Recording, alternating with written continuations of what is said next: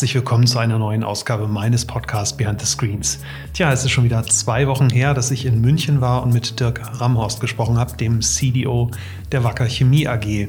Ähm, seitdem ist einiges passiert. Es war der erste Podcast mit äh, einem wirklich sehr schweren B2B-Thema und nach diesem Podcast sind äh, einige Agenturen auf mich zugekommen, Presseagenturen, die äh, mir neue äh, Interviewpartner vorgeschlagen haben. Und das ist eigentlich ganz spannend, weil im letzten Jahr, als wir diesen Podcast geplant haben, waren wir uns gar nicht sicher, ob wir genug ähm, Gäste zusammenbekommen.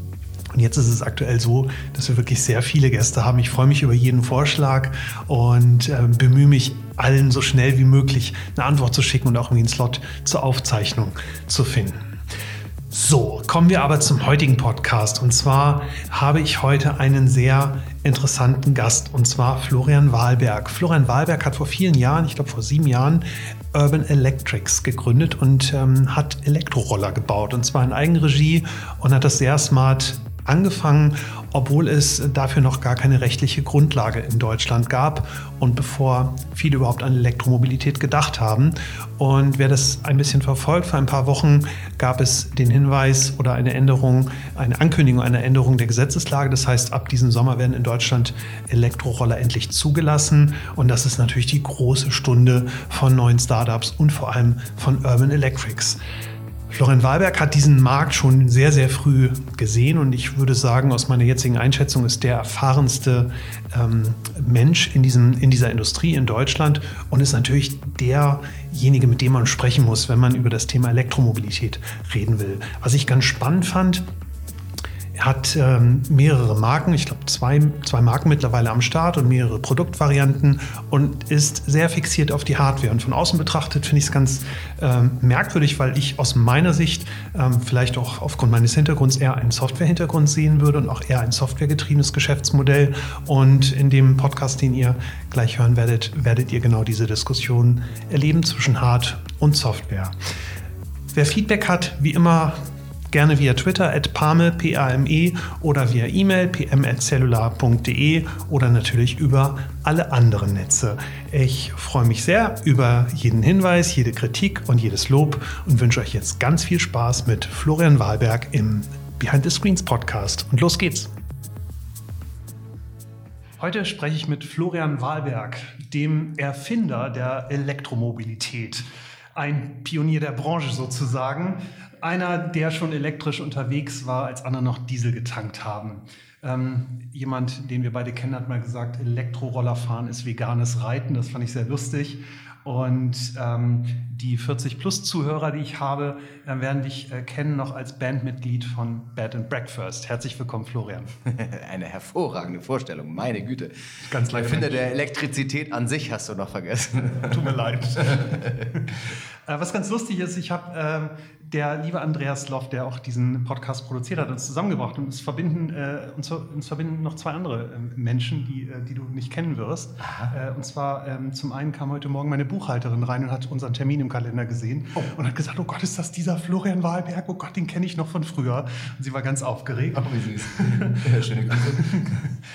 Äh, Sonja, das war für dich. Und äh, die, die zweite Person, die uns verbindet, ist meine Frau, weil die hat mir gestern gesagt, dass sie in dich verliebt war früher. Entschuldigung. Ja, ich soll aber jetzt auch sagen, sie ist jetzt Team Robbie, deswegen. Das ist, Sauerei. Aber äh, vielleicht stellst du dich ähm, selbst einmal vor. Ich glaube, das ist besser, als wenn ich das mache. Ja, du hast ja schon äh, sehr, sehr, sehr, sehr viele Sachen gesagt, aber ähm, äh, wie tief muss ich gehen? Also ich glaube, äh, der Erfinder der Elektromobilität ist natürlich ganz toll. Gerne würde ich mir das in die Fahnen schreiben. Eigentlich äh, machen wir kleine faltbare Elektroroller. Ich selber bin äh, Florian Wallberg, 44, komme aus Hamburg, Hamburger Jung, ähm, ähm, habe eine dunkle Vergangenheit in der Musikindustrie, äh, bin von der Bühne hinter die Bühne gegangen, habe ähm, quasi erst äh, Musik äh, aktiv auf der Bühne abgetanzt, dann ähm, ähm, habe ich ein Label gegründet, einen Verlag gegründet, bin ins Musikmanagement gegangen, habe quasi ja, als äh, in der Konzertagentur gearbeitet, bin dann langsam aber äh, an die Elektromobilität gestoßen und brenne quasi seit 2003 immer mehr und mehr für kleine faltbare Elektroroller und da bin ich jetzt. Okay. Ähm, du, hast, du hast mal in einem Interview oder in einem anderen Gespräch mal, mal gesagt, dass du, ähm, als du in der, in der Musikszene noch unterwegs warst und ich glaube Tourmanager warst, hattest du so einen Elektroroller, mit dem du immer durch die, durch die Seele gefahren bist. War das so ein bisschen das Virus, was dich dann angesteckt hat? Äh, es ging nicht ganz so schnell. Es wäre jetzt natürlich die, die, die beste Geschichte zu sagen, ich bin damit hin und her gefahren und wusste sofort, damit äh, wird sich die urbane Mobilität revolutionieren, aber ganz so war es nicht. Das war einfach mega praktisch. Ich hatte so einen kleinen faltbaren Elektroroller dabei ähm, und musste halt als Tourmanager große Veranstaltungssäle immer abfahren und in diesen großen Hallen, wenn du da mit 20, 30.000 Leute in so einer, in so einer Halle äh, oder in so einem Stadion unterwegs bist und als Tourmanager musst du wirklich den ganzen Tag von A nach B fahren, da, da bist du extrem dankbar, wenn dir jeder Schritt erspart wird. Und darum war es sehr, sehr praktisch. Ich fand es mega geil und dachte, ey, das ist, das ist super. War genervt darüber, dass die Dinger immer kaputt gingen. Das ist äh, ein, ein Schiff. Wir sind ja in der Speicherstadt gerade. In Hamburg, mitten im Hafen sozusagen. Äh, das sind die kleinen Dampfer, die fahren hier immer direkt bei uns im Büro vorbei. Wir sind ja in der Speicherstadt direkt quasi mit Blick aus dem Fenster in Kanal. Ja, ist wunderschön hier. Also kann ich nur empfehlen, mal vorbeizukommen. ja, gerne immer. Mit Geld gerne. Die haben auch Sachen zu verkaufen. Nee, ähm, äh, also unterm Strich, ähm, für mich war es eine rein praktische Sache. Ich fand es, äh, für mich äh, war es ein Problemlöser. Ich war irritiert darüber, dass die Dinger andauernd kaputt gingen damals. Das waren ähm, Elektroroller, die halt ein paar, äh, die halt zwei Jungs aus China importiert hatten und eher als Spaß in den Markt gebracht haben. Und ich hatte eine wahnsinnige Freude daran, die einfach besser zu machen, die technisch zu optimieren und war, da ich ja nun aus der Musikindustrie kannte, äh, kam, ähm, sehr glücklich und erfüllt davon, dass ich etwas mit meinen Händen machen durfte und ein Ergebnis vor mir stehen sehen konnte, was halt so zweifelsfrei entweder funktionierte oder nicht. Ja. Und wenn du als Musiker auf die Bühne gehst oder eine Veranstaltung organisierst, das ist halt alles sehr flüchtig. Ja. Ne? Du, äh, wenn du selber auf der Bühne bist, gehst du da runter und dann ist das Ganze vorbei und dann stehst du danach und sagst, ja, und nu? Äh, und wenn du eine Veranstaltung organisierst, ist die Veranstaltung vorbei und sagst, ja, was nu? Und das ist halt, war es gut, war es schlecht? Bei so einem Elektrofahrzeug war es praktisch zum einen und das Ergebnis war zweifelsfrei einfach zu bewerten. Geht's oder geht's nicht? Mhm. Und wenn man, wenn man sich heute so Startups anguckt, also Startups, die bekannt sind oder auch weniger bekannt sind, es wird immer ganz viel von Storytelling gesprochen. Das heißt, es gibt irgendwie auf der, gehst auf die Webseite und steht irgendwo About Us und dann steht irgendwie die herzrührende Gründergeschichte und dass natürlich nur dieser kleine Junge, der damals an seinem Dreirad schraubte, nur der konnte irgendwie was Neues erfinden. Ähm, bei, bei, dir klingt das so ein bisschen so, als wenn das auch so ein bisschen Zufallsprodukt war. Du fandest es irgendwie ganz cool, aber so, so eine richtige Brand-Story hast du da eigentlich nicht draus entwickelt, oder? Es war auch alles andere als eine, als eine Excel-Listenentscheidung. Das war keine strategische Entscheidung. Das war kein, in 20 Jahren wird alles anders aussehen, Move. Äh, sondern für mich war es einfach eine, äh, eine wahnsinnige Erfüllung, etwas mit meinen eigenen Händen zu machen. Ich komme ja auch eigentlich äh, nicht aus diesem Engineering-Bereich oder aus dem mechanischen Bereich. Ich habe es einfach gemacht und fand es äh, extrem erfüllend und ähm, bin da mehr oder weniger reingeschlittert und ähm, ich bin halt sehr begeisterungsfähig mhm. und äh, ich beiß mich gerne fest und so war es für mich relativ schnell klar, dass ich einfach nicht nur schrauben will, ich will auch entwickeln, ich will die Prozesse dahinter verstehen, die Zertifizierungsthemen will ich greifen können, ich möchte verstehen, wie die Sachen vertrieben, wie das kalkuliert wird. Und so bin ich mehr oder weniger da reingeschlittert. Und ein Abfallprodukt war dann natürlich diese schöne Geschichte von, es ist im Übrigen Elektromobilität, es ist die Zukunft und nebenbei ist es auch die Zukunft im urbanen Raum, sich so von A nach B zu bewegen, weil ne, alle mit Autos in die Stadt, da brauchen wir nicht lange überlegen, das wird eng. Mhm. Würdest du sagen, dass das Timing an der Stelle wichtig war, wenn, wenn du die Idee jetzt, ich sag mal, vor zwei Jahren gehabt hättest, wäre das Unternehmen sicher ein anderes oder? Garantiert. Man darf ja nicht vergessen, dass äh, diese, diese, die Urban Electrics, also meine Firma, ist ja nicht extern investiert. Ich habe keine Investoren. Das heißt, äh, jetzt in dem Augenblick, wo sich dieser Markt öffnet, zurzeit steht ja gerade eine Gesetzesänderung bevor. Das heißt, es werden also ab dem Sommer 2019 diese Elektroroller im Straßenverkehr das erste Mal erlaubt sein. In der Vergangenheit war das nicht so. Und das ist natürlich genau der Punkt, wo halt alle großen Industrien, alle ähm, Firmen mit gewaltig Cash auf der Seite, mit einer wahnsinnigen liquiden Power in den Markt drängen. Das habe ich nicht. Das heißt, das Einzige, was ich da entgegensetzen kann, ist Erfahrung. Dementsprechend bin ich sehr froh, dass ich sehr früh angefangen habe damit, weil jetzt natürlich jeder, der mit sehr viel Geld in den Markt kommt, sagt, ja, jetzt muss das ganz schnell gehen. Wo kriegen wir denn das Know-how her? Da gibt es doch diesen, wie heißt der, dieser Wahlberg da, dieser Spacken, lass den nochmal anrufen, der kann das doch für uns machen. Und da bin ich natürlich sehr dankbar, dass ich wirklich mit sehr, sehr, sehr viel Erfahrung punkten kann und da wirklich so ein totaler Fachidiot bin in dem Bereich. Und das ist, äh, oh, danke dafür. Mhm. Bist du, bist du jemals auf die Idee gekommen, eher diese Erfahrung zu Geld zu machen, als, ähm, als selber Roller zu verkaufen? Ihr habt ja mittlerweile, ich glaube, acht oder zehn verschiedene Produkte. Ihr habt zwei Marken aufgebaut. Ähm, du bist ja am Ende des Tages ja ein, ein Markenunternehmen und auch ein, ein Händler und Importeur dieser, dieser Artikel. Ähm, hast du mal überlegt, das Modell zu ändern? Also wir, es ist, das ist eher ein schleichender Prozess. Überlegt habe ich mir das häufig. Aber in der realen Welt, wo man sehen muss, dass man eine Firma führt und auch aus den laufenden Geschäften den Laden finanziert, ist dann doch die Realität häufig Opportunity getrieben.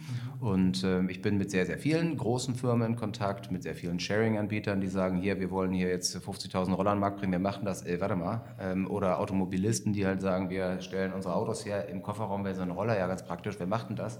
Ne, das heißt, ich bin mit diesen äh, Firmen im Kontakt, ich kriege diese Anfragen, bin äh, sehr, sehr, sehr dankbar dafür. Mhm. Ähm, aber unterm Strich ist das eine mein Brot- und Buttergeschäft. Und das ist, äh, das ist einfach das Geschäft vom Entwickeln von Fahrzeugen, Produzieren und Vertreiben der Fahrzeuge für den Endkunden.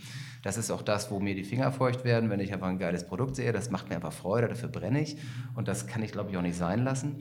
Und ähm, der Rest, das sind natürlich, ähm, wenn ich jetzt sage Nice-to-Have-Deals, ist das, hört sich da so undankbar an, weil das natürlich, ähm, da ist ein so ein großer Deal zehnmal größer als mein Jahresumsatz. Das ist auch ein das sind jetzt aber trotzdem Deals, die kann ich, glaube ich, nicht so leicht akquirieren, die kommen halt. Es gibt ja mal, wenn man mit Gründern spricht, dann gibt es ja oft so dieses, diese Romantik, dass man halt sagt, ja, also äh, wenn du viel Geld verdienen willst, ist das der falsche Motivator und du musst irgendwie an dein Produkt glauben, also ähnlich wie du es, wie du es jetzt gerade sagst, also du hast sozusagen eine Leidenschaft und, und, und dann kommt sozusagen der Rest automatisch. Man wird dann sozusagen automatisch Millionär, wenn man nur genug Leidenschaft für sein ja, Thema hat. Also jeder der, kein, äh, jeder, der kein Millionär ist, ist im Umkehrschluss also ohne Passion unterwegs. Er hat alle keine Leidenschaft. Ihr habt alle keine Leidenschaft. Ihr Loser, alle ohne Leidenschaft unterwegs. ja, wenn es so wäre, wäre geil. Also ist ich glaube, du, du hältst einfach als ein Unternehmer, der gerade eine Firma aufbaut, die Durststrecken ohne, ähm, ohne, ohne diese äh, Leidenschaft einfach nicht durch. Ich glaube, das ist eine eher menschliche Sache. Du brauchst ja eine wahnsinnige Puste und diese, diese Dellen und diese Sinuskurven, durch, durch die du rennst, auszugleichen, ähm, geht einfach nur mit einem unglaublichen emotionalen Sockel. Mhm. Und das ist, äh, ich glaube nicht, dass ich das ohne diese Leidenschaft geschafft hätte. Und ja, Punkt. Das heißt, hattest du auch den Treiber, wirklich Geld verdienen zu wollen? Weil du hattest alles. Du hattest Groupies, du hattest Fame, du hast die große Bühne gehabt, ja, du hast geile Interviews gegeben. Elektroroller, äh, Elektroroller Groupies gibt es irgendwie nicht, das ist irgendwie doof. naja, vielleicht war das ja, meine Frau hat gesagt, du warst sogar mal Bravo Man of the Year. Ähm, Läuft für mich. genau. 20 Jahre her. Ja, ist egal. Das weiß ja keiner. Aber also war dann, war dann auch der Treiber zu sagen, so jetzt mache ich mal richtig äh, mit der Idee, da ist irgendwie Musik drin und du hast Excel angemacht und hast es mal durchgerechnet und hast gesagt, Mensch. Nee, war eigentlich nie das Thema. Ähm, ich habe damals, als wir die, die Musik gemacht haben, ähm, in der Zeit bin ich, glaube ich, relativ doll abgestumpft, was Geldthemen angeht. Das ist ähm, aus, durch die Brille jetzt gesehen durch die Brille jetzt gesehen ist das ein Luxusproblem, weil ich einfach nicht entscheiden musste, ich, ich muss jetzt etwas machen, um ganz, ganz viel Geld zu verdienen, sondern es war für mich einfach kein Thema. Es wurde ein Thema, als ich irgendwann dann alles an die Wand gefahren hatte und gesagt, okay, jetzt, jetzt habe ich alles verloren, irgendwie Geld verprasst, jetzt muss ich irgendwas tun. Aber mein Fokus war nicht, ich muss möglichst viel Geld verdienen, weil ich will zigfacher Millionär werden, sondern ich wollte etwas haben, äh, um im Alltag zu funktionieren. Mhm. Und im Alltag zu funktionieren ist in der Musikindustrie extrem schwierig, mhm. weil du entweder, wenn du in der Kreativphase bist, dich selbst organisieren musst und äh, morgens um neun aufstehen und sagen, jetzt bin ich mal kreativ, ist irgendwie kacke. Ähm, und ähm, das, das war meine Triebfeder. Ich wollte einen Tagesablauf, einen Alltag. Morgens zur Arbeit gehen, abends nach Hause gehen, so ganz spießig. Das war irgendwie, das war meine Triebfeder. Und diese, äh, ja, diese, diese, diese Hingabe, was diese Mobilitätsthemen angeht, ist halt äh, gewachsen. Ich habe ähm, lange über das Thema Hardware irgendwie nachgedacht. Ich habe hab, ähm, alles irgendwie gelesen, was man irgendwie lesen konnte. Und mich hat das ein bisschen erinnert. Ich habe vor vielen, vielen Jahren einem äh, guten Bekannten auch mal versucht, eine Hardware zu bauen. Das war ein Display, auf dem man Nachrichten lesen konnte. Das war so wireless und hing an der Wand. Das, waren, ja, das war, ja, das war vor Twitter. Also da, äh, WLAN gab es auch noch nicht. Das war echt früh, also zu früh. Und ähm, ich kann mich erinnern, ich habe damals halt versucht, Geld irgendwie zu organisieren, weil Hardware halt einfach doof ist. Und wir hatten ja alle keine Ahnung und das Internet war auch noch nicht so schnell. Und Die, ähm, ich ich habe irgendwann mal Fred Wilson gepitcht mhm. in, in New York bei Union Square Ventures und mhm. ähm, ich habe dem eine Präsentation geschickt und er hat reagiert und hat einen, der, der, hat einen Satz nur zurückgeschrieben. Ja. Das ist der einzige Satz, den Fred, Fred Wilson mir geantwortet hat, stand drin, forget the hardware, start software. Und das war's. Und ich habe ja. nur gedacht, leck mich am Arsch. Wir machen Hardware. So was ja. ist das denn, Siehst du bei dir das auch das Problem, dass du dich zu sehr in deine Roller verliebt hast und das eigentliche Geschäft eigentlich nicht siehst? Ähm, gibt's keine, gibt's keine, ich kann darauf nicht in einem Satz antworten. Nimm dir zwei. Zum, zum einen ist es so, ich glaube, ich bin mit einem gesunden Weitwinkel unterwegs und ich sehe sehr, sehr genau, wo die Geschäfte sind. Das ist der eine Punkt. Der zweite Punkt ist, Schuster, bleib bei deinen Leisten. Ne, die Leute machen so lange, folgen so lange dem potenziellen Erfolg, bis sie aber nicht mehr gut sind. Ähm, ich weiß mit Hardware, was ich tue. Und es gibt so ein, so ein Bild, was ich immer ganz gerne auf den Tisch packe. Äh, es gibt ja immens viele Sharing-Unternehmen, die mit zig Millionen, ich glaube, ähm, äh, ist ja scheißegal mit irgendwelchen Zahlen, auf alle Fälle mit zig Millionen investiert sind und ähm, durch die Weltgeschichte ziehen. Das sind für mich die ganzen Goldgräber. Und in der Zeit vom, äh, von einem Goldgräberboom machst du das beste Geld, wenn du Schaufeln verkaufst. Mhm. Und ähm, das, die Sache ist halt wirklich, die, die, die, die ganze Venture-Szene wird nervös, wenn die sagen, oh, noch ein Sharing-Unternehmen, hier kann ich mal 40 Millionen reinpacken, da, Tia, Voy, äh, Taxify und MyTaxi, wie sie nicht alle heißen, überall werden die Millionen reingeschmissen und dann rennen sie durch die Gegend und kaufen alle den billigen Klappstuhl irgendwo äh, bei, bei Ninebot oder Xiaomi und holen sich halt diesen billigen Kackroller. Mhm. Und da muss ich einfach sagen, ähm, ist es so, dass ich glaube, dass sich das ganz schnell diversifizieren wird, spätestens wenn, wenn die Zulassung da ist und in jeder Stadt acht, neun verschiedene Sharing-Anbieter ihre Fahrzeuge hinstellen. Wie soll denn der Endkunde bitte entscheiden, was er nehmen soll? Irgendwann werden die doch sagen, ich will, wenn ich schon von A nach B fahre und da stehen alle Roller, nehme ich mir den geilsten. Mhm. Das ist der eine Punkt. Ähm, ich glaube also, die Hardware wird deutlich vernachlässigt. Der zweite Punkt ist, dass aber auch ähm, ich davon ausgehe, dass äh, Mobilität ein, ein Urtrieb ist. Du willst gerne von A nach B kommen und am liebsten auch individuell und auf den Bus zu warten, auf die Bahn zu warten. Das ist manchmal ganz okay, wenn du gerade faul bist, aber trotzdem der Wunsch, individuell von A nach B zu gehen und sich nicht mit 30 Leuten zusammen jetzt irgendwie an die Bushalte zu stellen, der Trieb ist da. Mhm. Ähm, und ich glaube, äh, das ist ein Punkt. Der Fakt ist, und der zweite Punkt ist, ähm, Fahrzeuge wie kleine, kompakte Fahrzeuge, wie, wie zum Beispiel ein Fahrrad, sind auch ein Identifikationsthema. Darum kannst du halt auch die absurdesten Preise für abgespeckteste Fahrräder verlangen, weil das einfach, wenn es einfach geil aussieht, wenn es geile Komponenten hat, dann geben die Leute komplett emotionale Preise aus. Und das ist für mich ein Thema, wo ich sage, wenn du ein geiles Fahrzeug baust, dann funktioniert das auch. Mhm der Theorie widerspricht so ein bisschen, wenn man sich das anguckt, finde ich, im Carsharing-Bereich, wo halt irgendwie äh, DriveNow gestartet ist mhm. und, und Car2Go. Ich würde sagen, DriveNow hat die besseren Fahrzeuge gehabt. Ähm, Car2Go war gefühlt öfter verfügbar. Glaubst du, dass es dort Menschen gibt, die sagen, jetzt habe ich keinen Bock, smart zu fahren, ich gehe nochmal 500 Meter weiter, weil da der X3 steht? Ich weiß gar nicht, ob sie den X3 hatten, aber irgendein BMW-Modell? Erstens ja. Ja, glaube ich. Mhm. Das ist der erste Punkt, das glaube ich. Und der zweite Punkt ist, ähm, das ist aber auch ein Bereich der Sharing Economy. Ich bin kein Fachmann für die Sharing Economy. Ich würde mir wünschen, dass ich eine gewisse Affinität zu Software mit in die Wiege gelegt bekommen hatte, äh, hätte, aber ich habe es einfach nicht. Ähm, ich weiß um verschiedene Softwareversionen, ich kenne mich natürlich auch mit Flot-Management-Systemen und so aus, aber trotzdem, ich kriege feuchte Finger nicht, wenn du mir irgendeinen äh, Softwarecode hinlegst, sondern wenn ich ein geiles Fahrzeug in der Hand halte. Darum, ähm, äh, ich weiß, dass da ein Megageschäft ist, aber es funktioniert so gut mit dieser Hardware, dass ich sagen muss, ja, das ist doch geil. Es läuft doch. Ich kann mich jedes Jahr verdoppeln. Ich werde mich in diesem Jahr verfünffachen umsatzmäßig. Ich habe Anfragen, da werde ich mich, wenn, die, wenn alle diese Anfragen funktionieren, verfünfzigfache ich mich. Also das läuft doch geil. Ich muss ja gar nicht Google 2.0 werden. Ich muss ja nur mein Auskommen haben und mich nicht zu Tode arbeiten und ein geiles Team haben und eine coole Firma haben, wo die Leute gerne arbeiten. Ähm, das ist doch geil. Das reicht aus. Wäre wär dann, äh, ich finde es ganz interessant, dass du das sagst und auch so klar fokussiert bist, weil wenn man sich ein bisschen anschaut, was große Unternehmen machen, die ja so ein bisschen vielleicht auch angstgetrieben sind, wenn man mal die Automobilunternehmen sich anschaut, die halt sagen, okay, wir verpassen da irgendwas, irgendwie jetzt gelesen bei Volkswagen wird jetzt ein Softwarevorstand eingestellt, wo ich ja denke, Alter, eigentlich seid ihr doch äh, Autobauer und jetzt mhm. macht ihr auch Softwareunternehmen. Eigentlich ja. stützt das so ein bisschen das, was, mhm. was du gerade sagst. Könntest oder würdest du sagen, dass die großen Unternehmen dann Fehler machen oder dass sich die großen Unternehmen eigentlich bewegen müssen? Weil mit, mit einem Golf 15 wird man halt auch nicht irgendwie mehr glücklich. Ja, ich glaube halt, das ist, das ist halt der Nachteil von großen Unternehmen. Die sind einfach Elbkähne. Die sind einfach sowas von behäbig und, und ähm, ja, einfach, einfach schwierig zu bewegen, dass es, äh, glaube ich, echt ein mega Kraftakt sein wird, eine, eine Bude wie VW mal eben umzustrukturieren.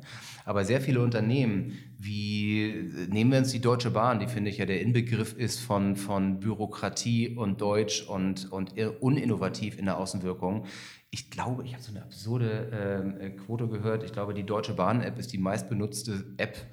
Ne, wenn du sowas dann hörst, sagst du, ey, warte mal eben ganz kurz, was? Das ist der Außeneindruck, die Außenwahrnehmung von so einer Bude wie Deutsche Bahn. Trotzdem sind dann aber solche Peaks, die rauskommen. Ich glaube, das passiert schon relativ viel. Und ganz viel ist schon ganz schön gut. Ähm, und ähm, nur weil die Außenwirkung nicht so ist, heißt das nicht, dass das in der Realität auch so ist. Aber einen solchen Elbkern wie so ein Megakonzern in der Außenwirkung zu feinjustieren, das, ey, das will ich mal sehen. Das dauert. Und das ist halt viel geiler als kleine Bude. Wir sitzen hier mit jetzt, jetzt äh, knapp über 20 Leuten. Ähm, wenn ich mir jetzt hier fünf Programmierer hinsetze, dann sind wir eigentlich eine Softwarebude. Äh, und das kriegen wir innerhalb von zwei Wochen kommuniziert. Das ist einfach.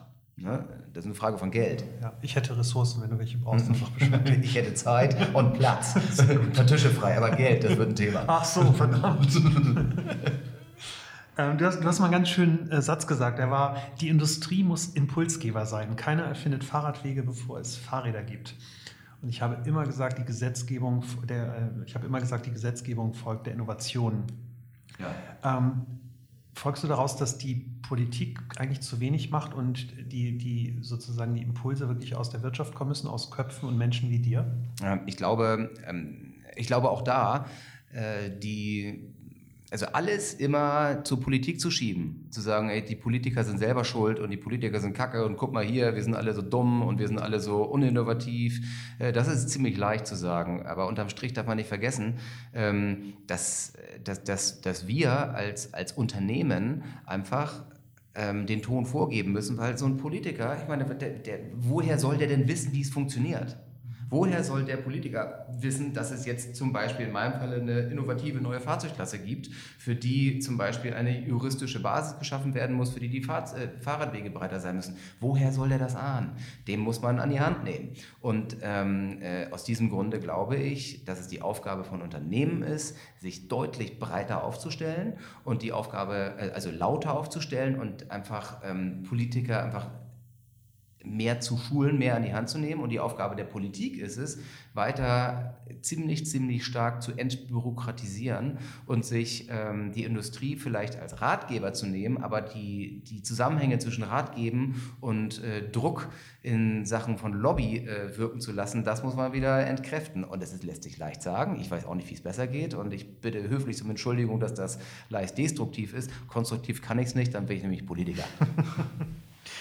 Ich finde es ganz, ganz spannend, weil du sagst, Bürokratie abbauen. Und äh, wenn man so ein bisschen in der Startup-Szene unterwegs ist, und das war ich ein paar Jahre, habe ich es ganz oft gehört. Also von irgendwelchen Gründern, die sagen, ja, wir würden ja coolen Scheiß machen, aber äh, es geht ja nicht. Es ist ja so bürokratisch hier in Deutschland, wo ich ja denke, guck mal ins Ausland. Das ist noch schlimmer, ja. ja. Versucht mal ein Konto irgendwie in den USA zu öffnen, dann wisst ihr, was Bürokratie ist. ja. ähm, was, ich, was ich bei deiner Geschichte irgendwie ganz spannend finde, im Prinzip hast du ja mehrere Jahre im Prinzip fast was Illegales gemacht. Du hast Fahrzeuge rausgebracht, mit denen man eigentlich nicht fahren darf, also nicht auf öffentlichen mhm. äh, Straßen und ähm, hast es trotzdem gemacht, warst damit erfolgreich, Leute haben es trotzdem gekauft. Das ist der einzige Weg, um was zu verändern. Ja. Du kriegst es anders nicht verändert. Also wir müssen alle ein bisschen illegal sein. Ja, ich glaube einfach äh, Mut zur Lücke, will ich es mal positiv formulieren. Ähm, vielleicht noch was äh, zu dem anderen Punkt, dem, äh, was den Bürokratieabbau angeht. Ähm, ja, es ist überall anders, äh, noch komplizierter als hier oder noch undurchschaubarer. Ich glaube, ähm, du findest aber in anderen Ländern mehr Bereitschaft dazu, über äh, Hürden einfach mal rüberzuspringen. Während äh, zum Beispiel in Österreich gesagt wird, die Roller sollen legal werden. Weißt du was? Wir ändern das Gesetz für Fahrräder und sagen, Fahrräder haben Sattel, Lenker, zwei Griffe und Pedale. Und dann sagen wir noch einen Unterpunkt. PS, äh, ein Elektroroller ohne Sattel ähm, ist auch ein Fahrrad. Und damit sind Elektroroller auf einmal Fahrrad. Das ist einfach ein Satz.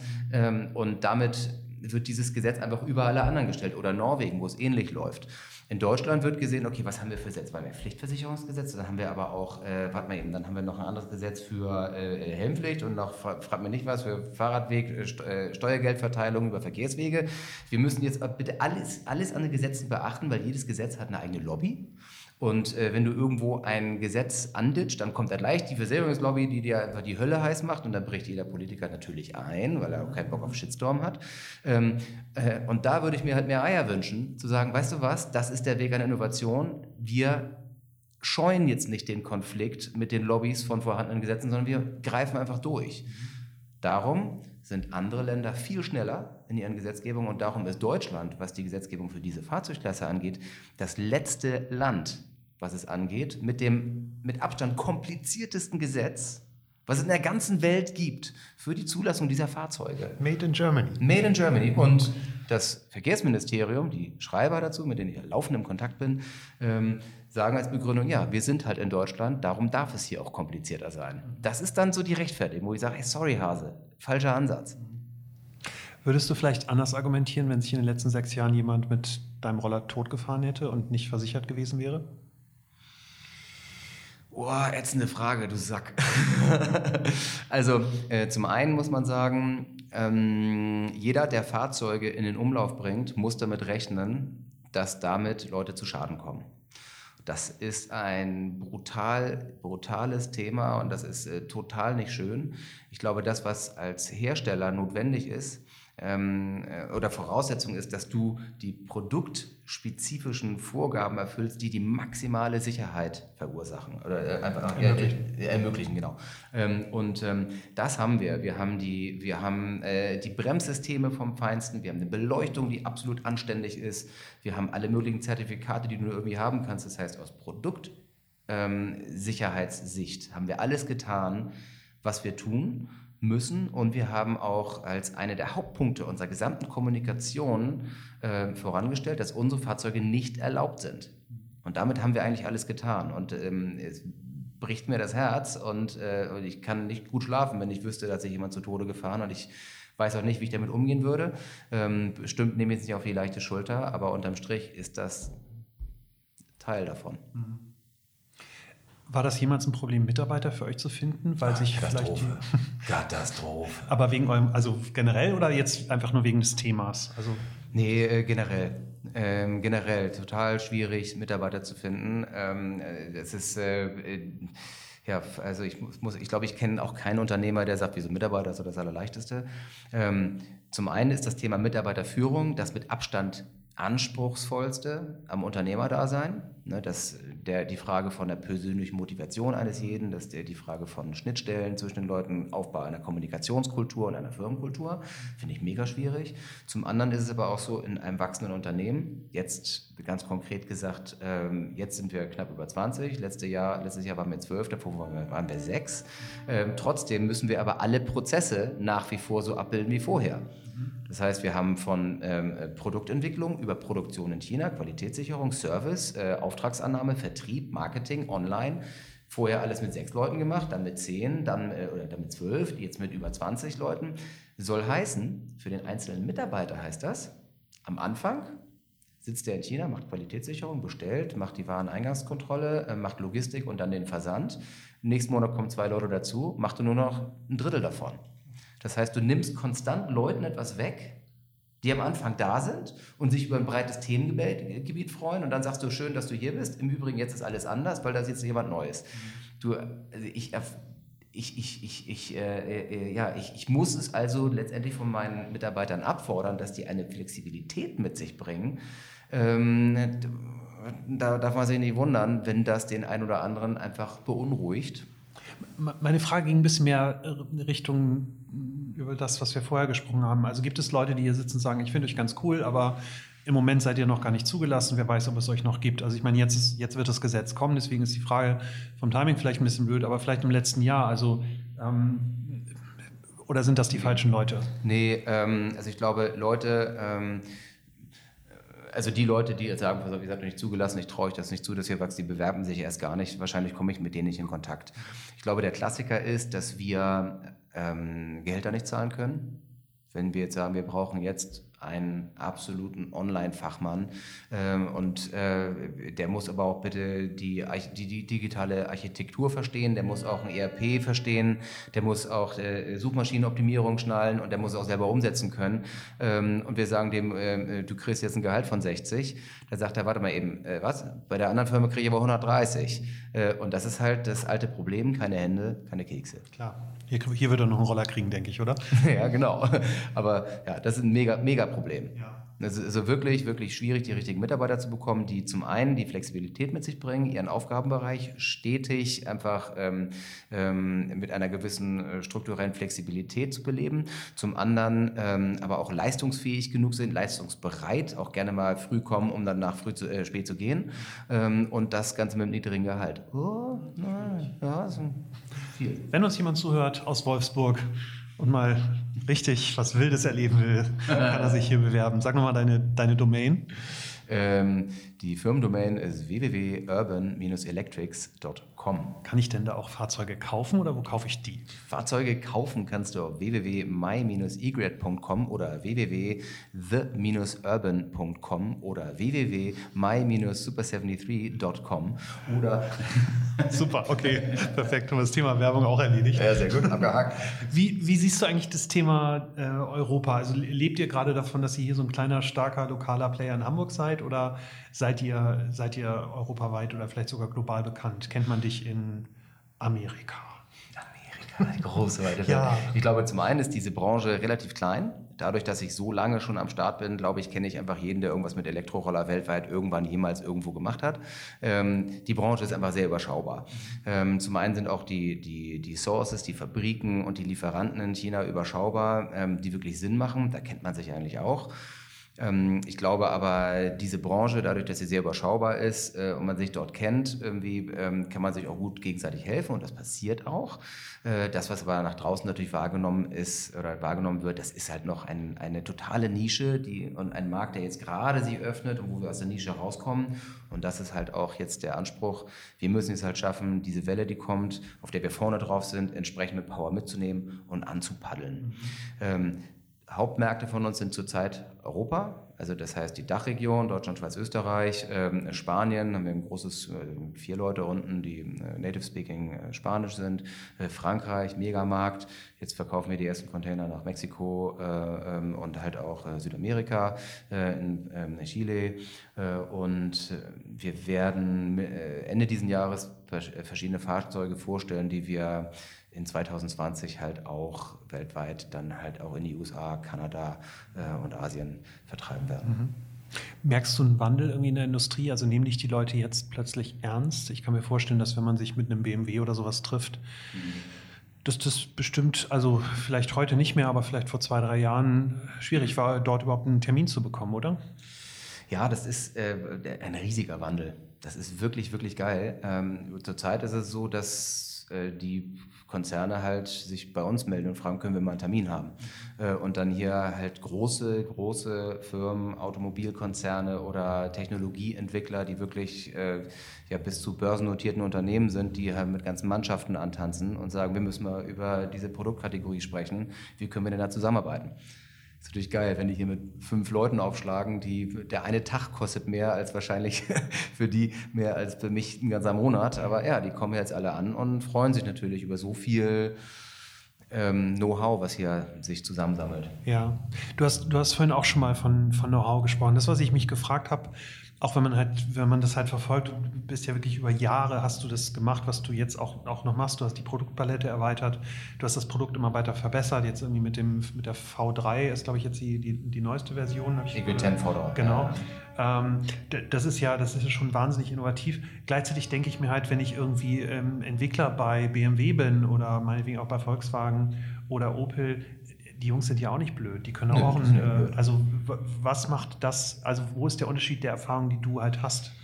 Ähm, zum einen ähm, ist das Prinzip, also natürlich die Ingenieure, die bei, frag mich nicht, von Airbus über BMW, Audi oder sonst wo auch immer sitzen, natürlich können die viel mehr als ich. Ähm, ich kann auch selber nicht sehr gut ein 3D-Programm bedienen. Aber du darfst nicht vergessen, ein Produkt, was aus Ingenieursperspektive entwickelt ist, verkaufst du noch lange nicht. Du musst ein Produkt ja aus Marktperspektive entwickeln. Und vor allem es auch so entwickeln, dass du sagst, erstmal positioniert sich das so im Markt, das erwartet der Markt, das ist der Standard im Markt und das kannst du aber auch produzieren. Das heißt erstmal, was will der Kunde? Was kannst du produzieren, so dass es letztendlich auch dem Preisgefüge im Markt entspricht? Und dann ganz am Ende kommt der Ingenieur, jetzt machen. Und ähm, der Weg andersrum funktioniert nicht. Ja. Wobei, ich meine, Automobilkonzerne ist immer so mein Lieblingsbeispiel, weil man, weil man daran so viel erklären kann, haben sich ja auch in den letzten Jahren gewandelt. Also guck dir Mercedes an. Was mhm. ist Mercedes heute und was ist Mercedes? Also, mhm. äh, ich weiß nicht, ob dein Papa Mercedes gefahren ist oder ich bin damit irgendwie aufgewachsen mit unserem 220C. Irgendwie, äh, der, ähm, also die, die, Kundenzentrierung ist da ja auch angekommen. Natürlich. Ich frage mich halt, warum schicken die halt Leute hierher? Die können doch selbst nach China gehen, können sich die Motoren. Timing.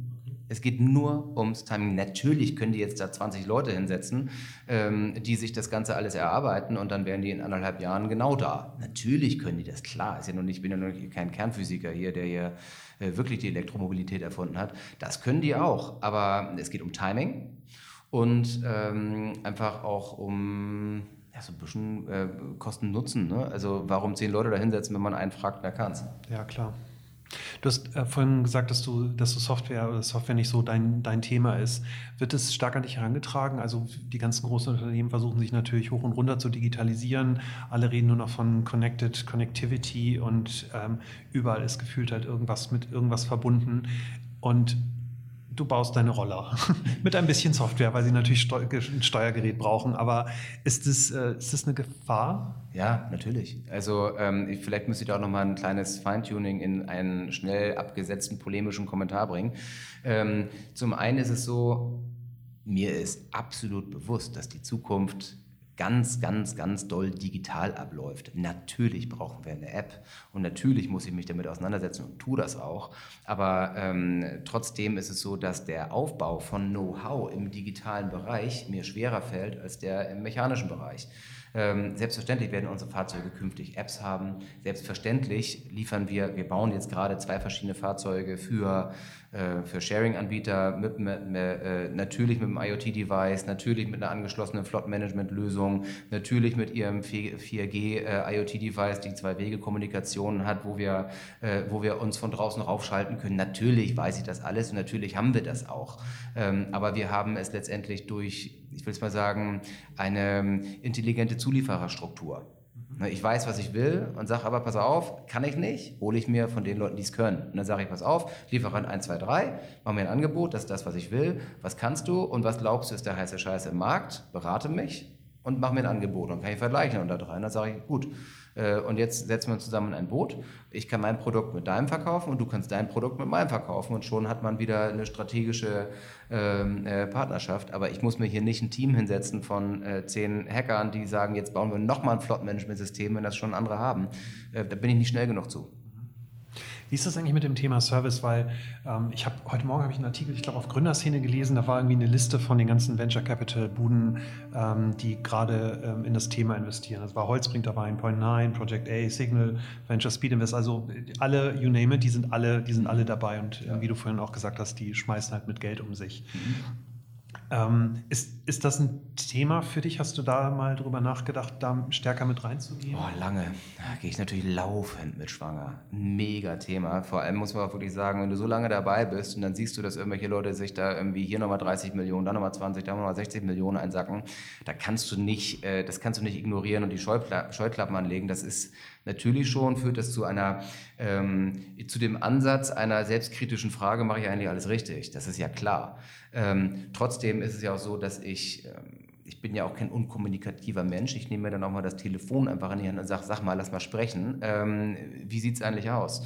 Und da darf man nicht vergessen, dass diese äh, Ventures in Systeme investieren, die das sind Sharing-Unternehmen. Das sind, das sind Firmen, die brauchen unglaublich viel Kapital, weil sie Fahrzeuge kaufen, die sie in den Markt stellen und dieses Kapital einfach in, in, in Fahrzeugen gebunden ähm, ist.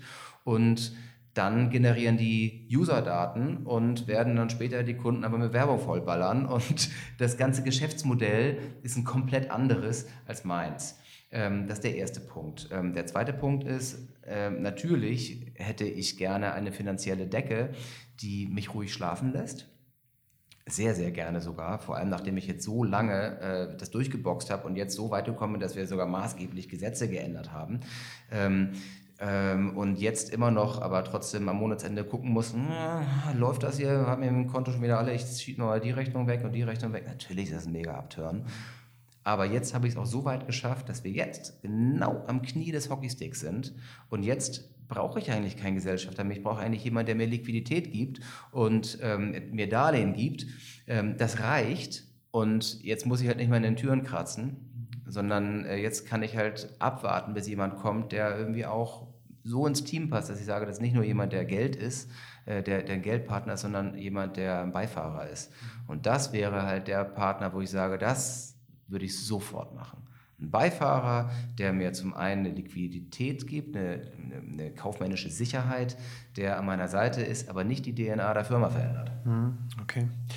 Der Hintergrund meiner Frage war so ein bisschen, ich habe hab über das Thema Service halt nachgedacht und habe halt überlegt, du, du hast jetzt gerade gesagt, für dich ist relativ klar, dass die Leute in, ähm, in, also an die Daten halt rankommen wollen, um dann beispielsweise ja. Werbung zu verkaufen. Da wäre ich skeptisch, ob das so ist. okay, keine Ahnung. Ich, ähm, also weiß ich nicht. Ähm, könnte, könnte möglich sein, aber ich sehe halt ganz andere Geschäftsmodelle. Also äh, wenn, es, wenn es so ist, dass die ganzen Straßen in Europa plötzlich voll sind mit den Rollern, so wie es gerade äh, in San Francisco der Fall ist, muss es eine Serviceinfrastruktur geben. Es muss Leute geben, die sich um die Roller kümmern, die äh, Akkus austauschen etc.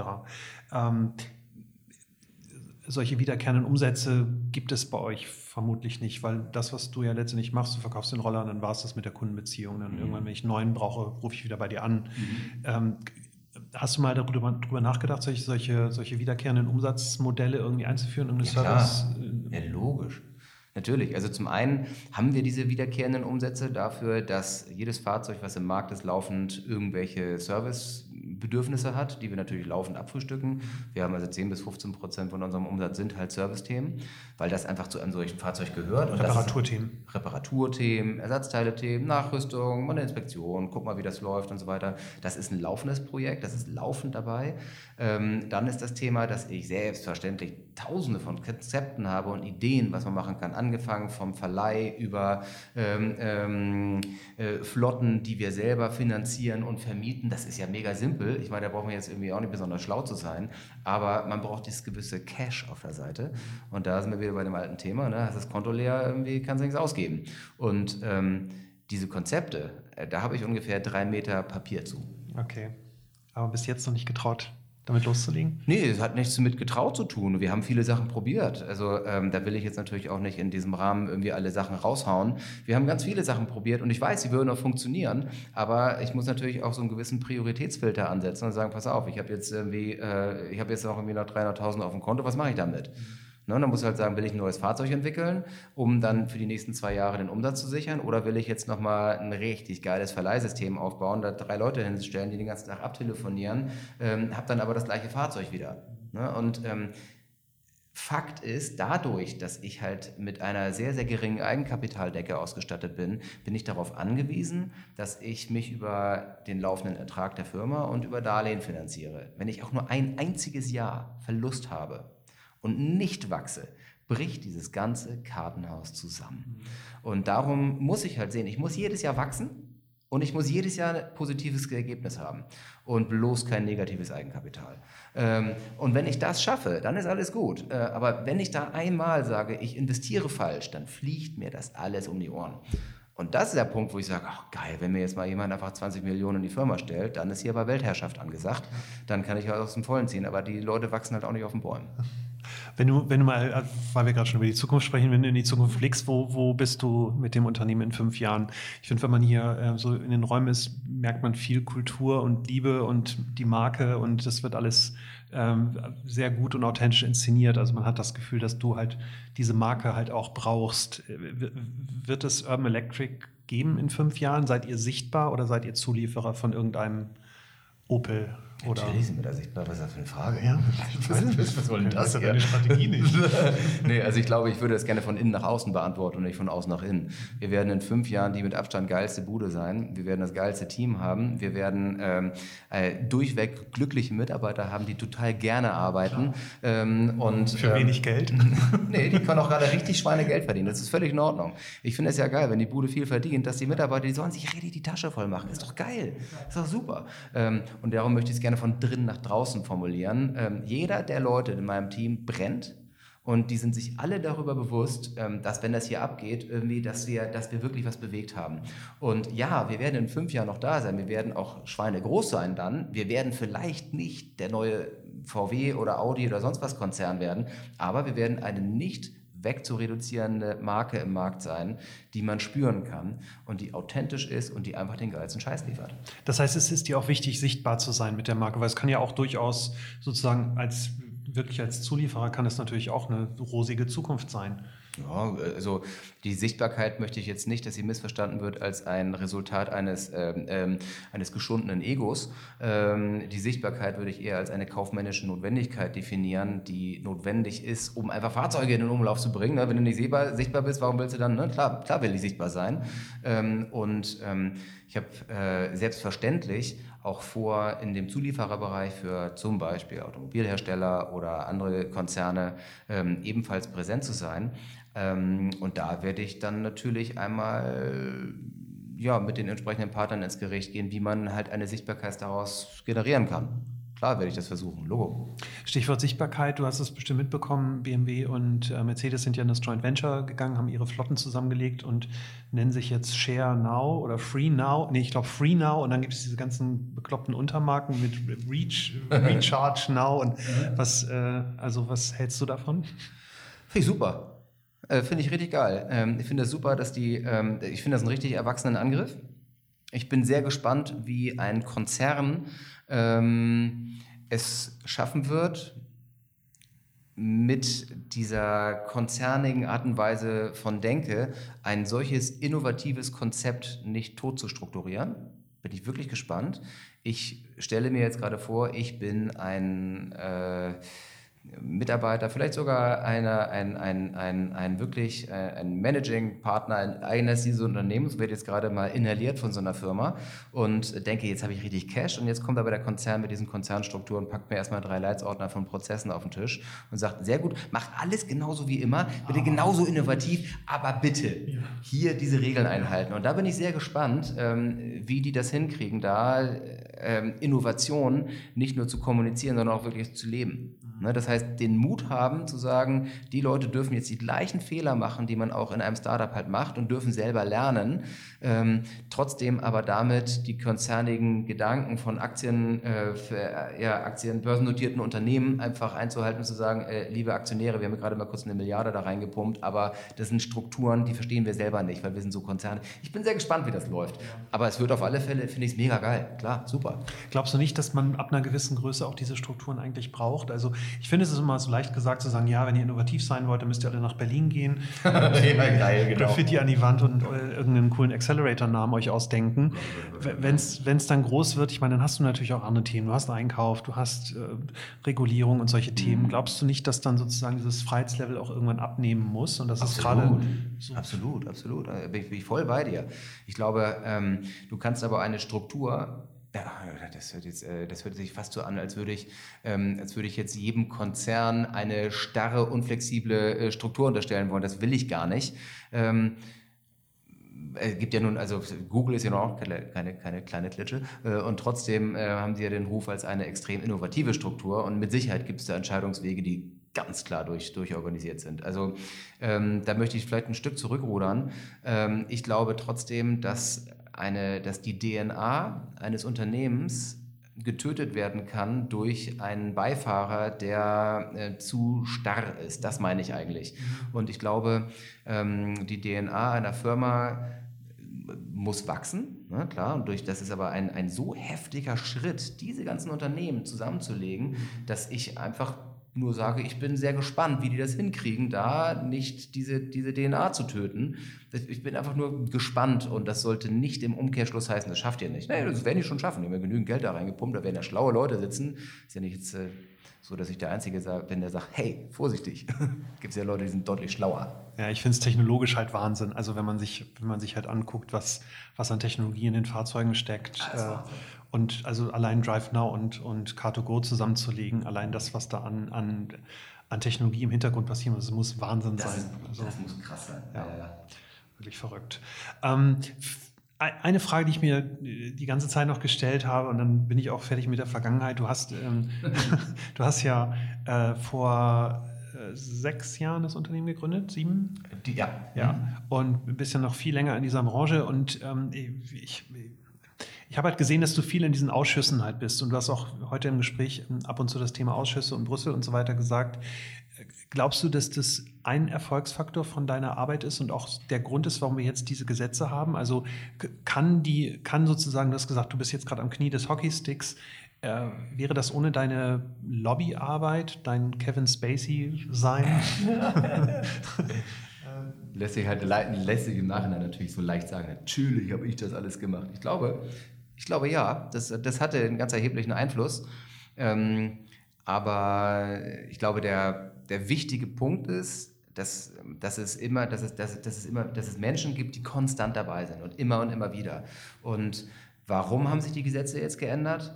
Ähm, das ist nicht, weil ich gesagt habe, mach doch mal, das interessiert einen Toten, ähm, ob ich das sage oder nicht. Aber ich glaube, es braucht halt gewisse Leute, die mitziehen. Und ähm, vielleicht eingehend nochmal zu dem, zu dem eingängigen, also zu dem, zu dem Thema am Anfang des Gespräches. Ähm, Politiker und was ist die Aufgabe von, von, von Unternehmen, um eine Gesellschaft letztendlich zu verändern oder letztendlich auch eine gesetzliche Struktur zu verändern. Ich glaube, die Unternehmen müssen halt vorandrängen. Und das, was ich gemacht habe, ist, ich habe einfach nicht aufgegeben und bin dabei geblieben und habe letztendlich äh, einen Bedarf im Markt geschaffen. Und dann kamen die ersten Konkurrenten, haben die Leute es auch versucht, dann kam der, kam der billige China-Schrott irgendwie, die es halt nicht so qualitativ geschafft haben, die aber überall im Consumer Electronics Bereich waren. Dann haben die die gedrängt, dann gab es die ersten Produktrückrufe von anderen und dann, äh, dann ist der Markt ist langsam aufgewacht und das schreibe ich mir sehr wohl in die Fahnen dass wir das gemacht haben, weil es einfach nur mal Fakt ist. Als wir angefangen haben, da gab es halt keinen. Da kannst du nachgucken, da gibt es halt keinen. Wir haben es also letztendlich wachgeküsst, diesen Markt, will ich mal sagen. Und ähm, das, der Verbleib oder das Wirken in diesen entsprechenden Gremien ist für mich so wichtig, weil ich da einfach ähm, an der Wurzel des ganzen, äh, des ganzen Themas bin und wirklich die Hintergründe auch besser verstehe. Thema Wachküssen, vielleicht so ein, ähm, ein, ein, Tipp an, an, die, an die, die jetzt auch an Gründungen denken oder vielleicht an, an Menschen, die für Innovation in größeren Unternehmen zuständig sind. Wäre, wäre, da, wäre die Aussage, die Ableitung, ihr müsst, ihr müsst nur lange genug durchhalten und dann werdet ihr auch erfolgreich? Ist das so einfach? Ich, das ist eine Kombination aus tausend Sachen. Du musst natürlich wahnsinnig, wahnsinnig stur sein, du musst unglaublich empathisch sein und ähm, äh, selbstreflektiert, du musst wahnsinnig kritikfähig sein, ähm, darfst dich davon natürlich nicht, ein, äh, nicht einlullen lassen, aber darfst, darfst trotzdem Kritik aber auch nicht von dir abweisen, du musst Leute für dich gewinnen können äh, und ganz nebenbei muss es halt auch ein wachstumsfähiger Markt überhaupt sein und dann brauchst du natürlich eine riesige Portion Glück. Letzte Frage. Welches, welche große bekannte Mobilitätsmarke wird es in zehn Jahren nicht mehr geben? Also eine Automobilmarke oder ein sonstiger Anbieter, der dir einfällt, von dem du sagst, die sind garantiert nicht mehr da. Ich finde ja viel spannender zu sagen, wer bis dahin noch viel größer ist und das werden wir sein. Aber hast du trotzdem eine Antwort auf die Frage? Kannst du dir vorstellen, wer es schwer haben wird? Wir haben das vorhin über die Bahn gesprochen, bei der ich ja nach wie vor vermisse, dass es Ladekabel zu kaufen gibt im Bistro, falls die Bahn zuhört. Ja. Äh, oh, also ich glaube, das ist ein Thema, über das ich mir sehr gerne länger Gedanken machen würde. Ich glaube halt, dass ähm, ähm, die Marken mit ziemlicher Sicherheit alle sehr, sehr lange durchhalten werden. Ich glaube aber, dass die, es wäre dumm, eine Marke aufzubauen, um sie nicht weiter auszuschlachten. Ich glaube, das, was sich mehr verändern wird, ist das, was hinter den Kulissen passiert, hinter den Kulissen der Marken. Ich glaube, es werden sich halt immer mehr große Marken zusammenschließen. Es werden halt immer mehr ähm, Konzerne sagen, wir machen eine gemeinsame Investition in ein drittes Unternehmen. Ich glaube einfach, das geht gar nicht anders, dass die Großen sich einfach äh, äh, Schulter an Schulter in den Markt begeben. Und ähm, ich glaube, das ist das, was passieren wird. Super. Vielen, vielen Dank. Das Gespräch hat mir äh, riesigen Spaß gemacht. Ich habe jetzt richtig Bock auf Elektroroller fahren. Vielen, vielen Dank. Danke ebenfalls. Vielen Dank fürs Zuhören.